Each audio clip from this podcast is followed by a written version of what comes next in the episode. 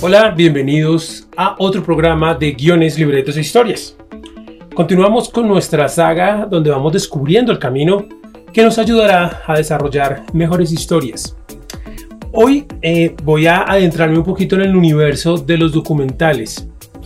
Yo como les dije al principio, cada cosa que hacemos, cada cosa que aprendemos a, manejar nosotros en este universo, nos va a ayudar a alimentar lo que hacemos, eh, aunque no parezca que tenga que ver. Entonces, por ejemplo, los guiones para cine, pero no son iguales a los de un documental o a los de una obra de teatro o a escribir un libro, un cuento. Y resulta que cuando nosotros nos adentramos en cada una de las técnicas aprendemos algo que podemos poner en práctica después. Hablando de la estructura piramidal que veíamos hace poco, la gente me ha preguntado, pero ¿cómo voy a hacer yo esto de la estructura piramidal con un documental? Entonces, ¿dónde está un poco, dónde radica un poco la diferencia dentro de lo que la gente cree? Yo tengo un tema, yo quiero hablar de algo y yo eh, investigo reúno eh, información y eh, la mayoría de las veces hablo con cierta clase de personas al respecto y esas personas pues me, me, dan sus opiniones y sus comentarios o sus experiencias sobre el acontecimiento o sobre el tema. Pero antes, ojo, antes de yo ir a, grabar, debo trabajar la base de la preproducción. Debo conseguir material debo investigar a qué personas voy a, ¿sí? Entonces yo tengo una idea, igual. Tú quieres hablar de la obesidad, tú quieres hablar de la Revolución Francesa, tú quieres hablar de eh, la economía, tú quieres hablar de la educación, tú quieres hablar de sexo, tú quieres hablar de... Entonces esa es tu idea de qué es de lo que quieres hablar. Pero también está a la base del enfoque. Hay varias vertientes en los documentales para los enfoques, ¿sí? Porque yo puedo simplemente tomar esa realidad que está ahí e intentar plasmarla lo más fielmente posible. De todas maneras, por más documental que sea, uno siempre está poniéndole un elemento subjetivo. ¿sí? Y es eso que trabajamos en la premisa dentro de la base de la estructura piramidal. Empezamos con la idea y aquí ya viene la premisa. Ese gancho o ese camino subconsciente, subjetivo, más que subconsciente, subconsciente, subjetivo, que nosotros le vamos a proyectar, porque es que es mi visión. De todas maneras, está filtrándose ese acontecimiento a través mío. Tal vez ustedes han visto muchos videos o documentales de la Segunda Guerra Mundial y habrá aún más documentales de la guerra de la Segunda Guerra Mundial. ¿Por qué?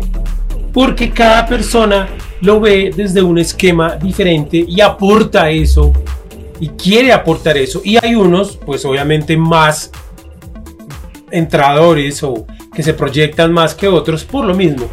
Porque esa imagen que yo, eh, esa premisa que yo trabajo, es más atractiva de alguna manera. Lo que pasa es que algunos no hacen todo el camino de la manera correcta. Por ejemplo, en el les voy a explicar lo que pasa en el universo de la televisión. Yo voy a hacer una peli, ¿sí? Y hay gente que dice, yo tengo una idea, vamos, agarremos actores y nos vamos a filmar. Y después de que hemos filmado un poco de cosas, improvisaciones, entonces lo vamos a editar. Resulta que eso es un accidente. Todo el procedimiento es un accidente.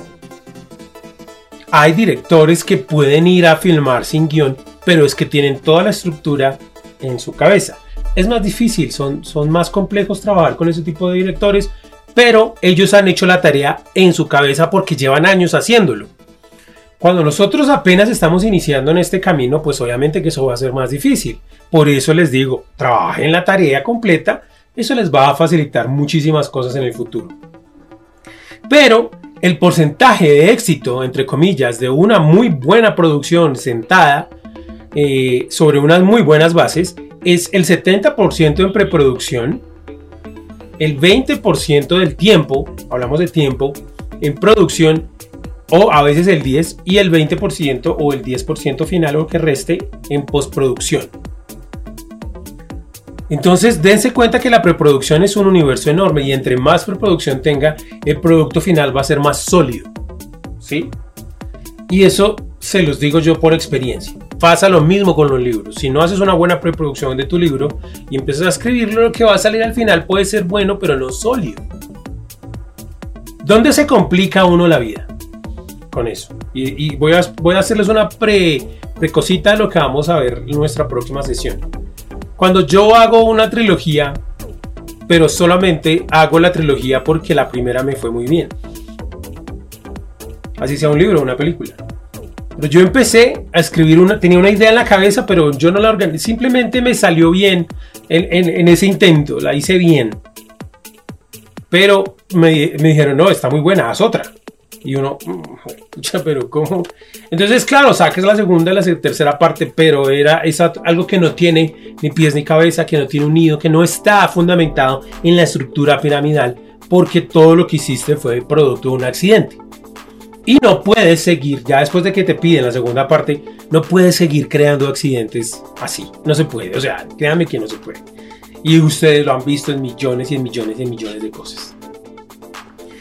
Que, que algunas eh, obras individuales funcionen en su segunda parte es otra cosa, pero no porque hayan vivido, venido de la estructura principal, fue otro accidente. Entonces en los documentales estamos hablando de lo mismo, debe haber un gran bagaje de información previa, de investigación previa, de, papel, de, de texto, de si yo voy a entrevistar a alguien que me va a hablar de la Segunda Guerra Mundial o que me va a hablar de un pescado específico, de un clima o de una zona geográfica o de un elemento histórico, yo como mínimo tengo que investigar a esa persona. O sea, ¿quién es? Porque yo debo hacerle las preguntas correctas. Y debo hacerle no solo las preguntas correctas, sino de la manera correcta. Pero si yo no he investigado a la persona, puede que el diálogo que yo realice con esa persona en la entrevista no fluya. Entonces la información que esa persona tiene no va a salir a mi documental. Y hay gente que no sabía eso y se estrella con eso. Y dice, no, yo pensé que esta persona sabía más. No, el problema no es de la persona, la persona sabe mucho. El problema fue que tú no investigaste a esa persona para saber cómo le ibas a preguntar lo que necesitabas que esa persona dijera. Porque, ojo, tú sabes, y, o sea, no es un accidente. A ver, cuénteme la Segunda Guerra Mundial, a ver yo qué pongo en mi documental. No. Es, yo sé que esta persona vivió esta experiencia y sobre esta experiencia es que quiero que me hable a su manera, desde su perspectiva. Y soy yo el que tiene que tejer la conversación de la entrevista para hacer la pregunta de la manera adecuada y que fluya la información. ¿Y cómo combino toda esa información después? Yo debo tener una estructura previa para ir construyendo lo que va surgiendo, pero para, se puede mover el, rompecabezas, pero cuando yo lo tengo prehecho antes de comenzar a filmar. Entonces yo ya hice mi investigación histórica, fui a la biblioteca, leí libros, entrevisté personas para poder armar la estructura piramidal. Y luego ya me voy al fondo de las cosas, ya hice mi investigación, ya hice mi trabajo, mi estructura, y sobre eso es que yo voy a filmar. Y puede ser filmaciones que se demoren mucho tiempo. Hay filmaciones y procesos que toman décadas. Entonces por eso no puedo ir a cometer un error en qué es lo que estoy haciendo y qué es lo que quiero de esta filmación. Que, puede ser que haya muchas cosas que vivan de, oh, no sé qué va a pasar. Pero yo debo haber construido una base dramática argumental para mi documental. Porque todos los documentales están basados en estructuras argumentales dramáticas. Todos. O sea, si tú estás viendo el documental de, de Seismic, que es un señor que todo el tiempo, durante no sé cuánto tiempo, comienza a comer solo desde un, de, comida chatarra de, un, de, una, de una cadena yo no sé lo que va a pasar porque nunca nadie lo ha hecho antes. Entonces yo tengo varias premisas. O me enfermo, o no pasa nada, o me engordo, o me muero. O sea, hay, hay opciones. Y voy construyendo, como ya hay opciones posibles, aunque yo no sepa qué va a pasar, hay opciones, o sea, las premisas están puestas y no hay más allá. Puede que surja una nueva, pero yo ya tengo las otras ahí. Entonces empiezo a comer todo y a filmarme. Hoy estoy comiendo un día, día uno, día 10, día 20, y anotando todo. O sea, yo mientras va sucediendo las cosas hago todo el proceso de investigación. Pero yo estoy construyendo una base dramática argumental para engordo, me enfermo, me muero o no pasa nada. Y a medida que va pasando el tiempo se va alimentando una de esas premisas.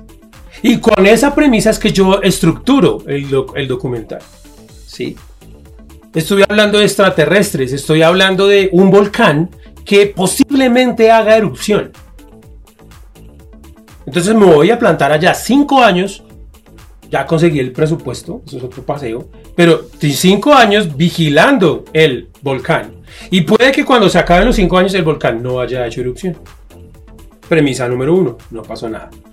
Pero alrededor del volcán hay historias, hay cosas que se motivan, estados de emergencia, la gente está pendiente, porque es un volcán que parece que está activo y en cualquier momento puede hacer erupción. Entonces yo debo entrevistar a la gente, saber qué le voy a preguntar, estar ahí con ellos antes de que comiencen los cinco años.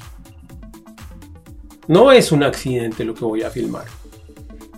Es una estructura narrativa creativa, argumental, dramática. Entonces, ojo con eso. El, la estructura piramidal también funciona para los documentales.